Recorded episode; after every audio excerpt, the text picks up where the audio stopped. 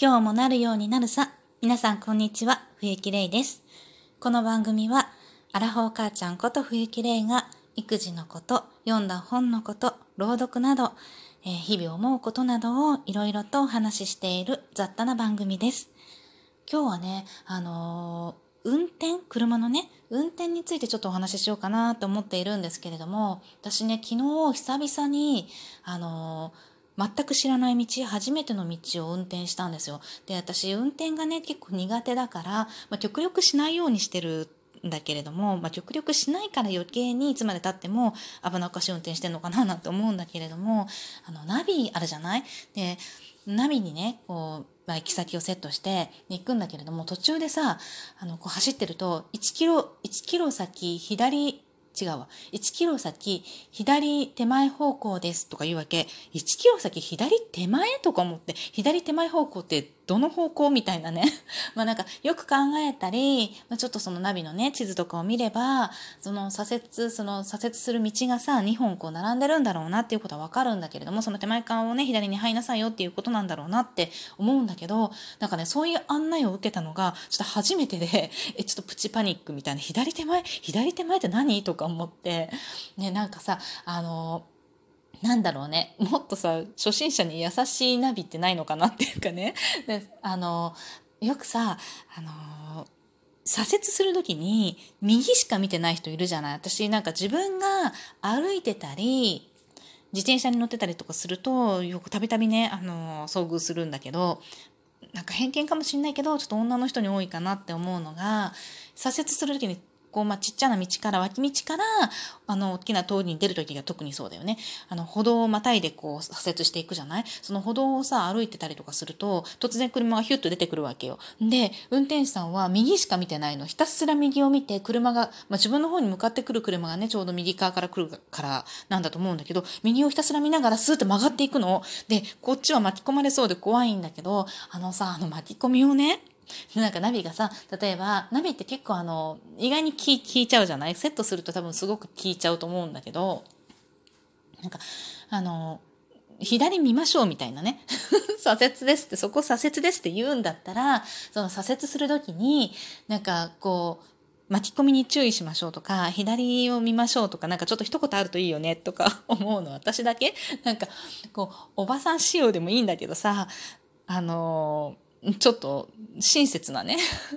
ナビが技術的に難しいのかなそれともやっぱり需要がないから作られないのかなわかんないんだけど、そういうのがあったらいいななんて昨日ね、思いました。で、あの私、免許をね、取ったのは二十歳そこそこで取って、ずっとゴールド免許なわけよ。で、なんでゴールド免許かっていうと、運転してないからなのよね。免許取ってから、私多分10、16年ぐらい、多分ハンドルを握らずにずっと来てて、で、本当に6年くらい前に、あ、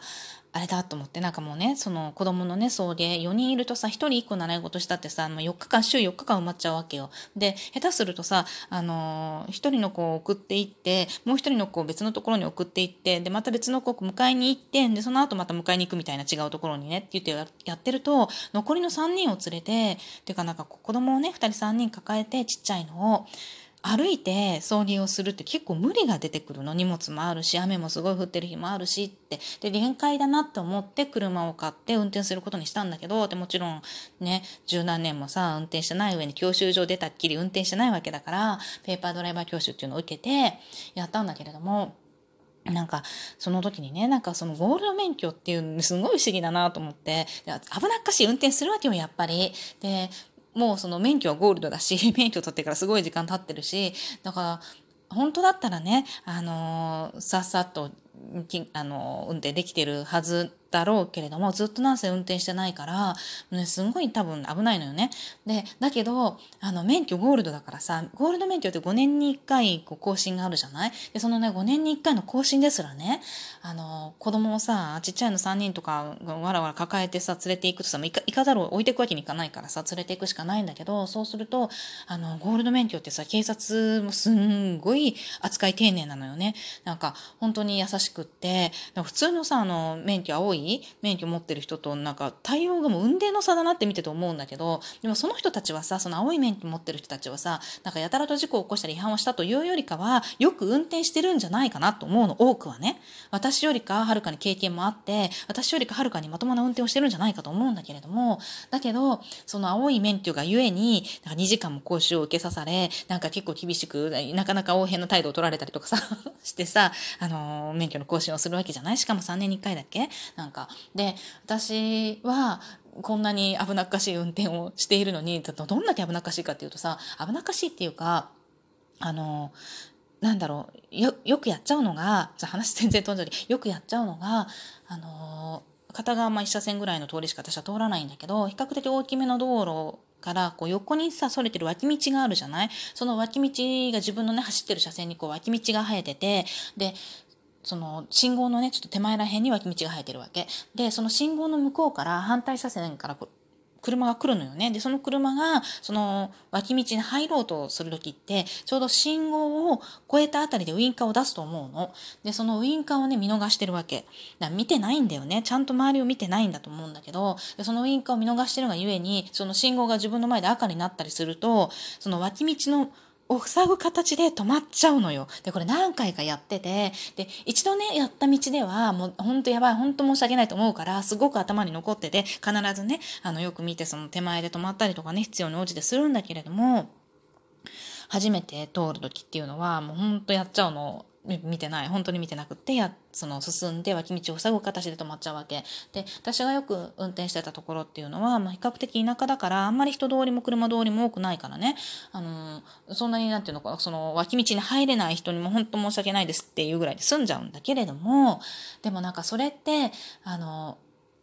脇道に入ろうとしてる人がさ、まあ、後ろにね、後ろの人が、あの、よく見てる人とか、すごい気遣いのできる人とかだと、ちょっと、私がバックできる分を開けてね、止まってくれてるのよ。で、そしたらまあバックして、その脇道に入りたい車を通すことができるんだけど、それができないで後ろが詰まってる時って、もうほんとごめんなさいって、もうひたすらごめんなさいって思いながら、信号が青になるのを待つしかないわけじゃない？で、それまあ本当にごめんなさいって思って済んじゃうことなんだけど、でもそれって結局目配り気配りができてないから、あの、そういうことが起こるわけじゃん。で、その目配り気配りが運転においてね、目配り気配りができないっていうのは、要はその危険察知をさ、できないってことでしょ？なんか、危険察知も目配りでしょって感じなんだよね。あの、思えばね。だからそれができてないから、あの、周りを見てないから、あの、まあ、詰めちゃうわけじゃない？だから、なんていうのかな。その目配り気配りができてない危険察知ができてないと何が起こるかって多分いつか大きな事故につながっちゃうんじゃないかなと思って自分でね運転しててすごい怖いなって思うわけよ。でそれがねなんか本当に人の人生を奪っちゃうようなことにつながりかねないじゃない？だけどその目配り気配りとか危険察知とかってその場数を踏んでいれば育つものなのかそれとももともとの性格によるものなのか一体どっちなんだろうと思うんだけれどもなぜさそのゴールド免許の話に戻るけどなんかゴールド免許でねあの、子供わらわら私連れて講習に行くんだけど行ってたの。前回はねでそうするとさ子供ってその30分の講習しかないのよね、ゴールド免許の人は。で、その30分の講習の間に座ってられないわけよ、やっぱり。で、それも、なんか警察の人も、それはすごい重々分かってるから、なんかね、子供連れて行くとね、すんごい親切なの。で、ゴールド免許だからなおさら親切で、なんかね、すごく気を使ってくれたりとかして、のなんていうのかね、講習の30分を聞かずに帰らせてもらっちゃうんだよね。で、全く聞かないってことはまあないんだけれども、ちょうどこの講習の切れ目だったりとかしない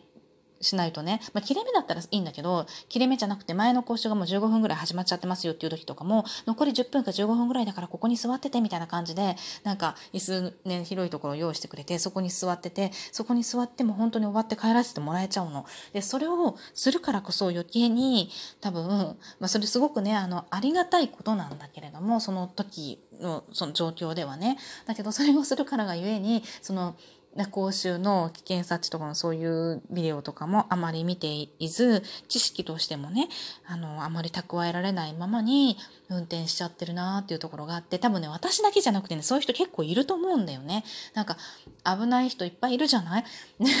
いるじゃない？って自分人のこと言えないんだけど、でも、それはすごく思っていて、免許の、ゴールド免許のあり方っていうのはね、ほんとね、あの、考え、もっとね、もっと考えて変わっていくべきことだよなって思うの。なんか、実績で免許をなんか変えるとかさ、できないのかね。なんか、ペーパードライバー免許みたいなとかさ、なんか、運転何年目とかさ、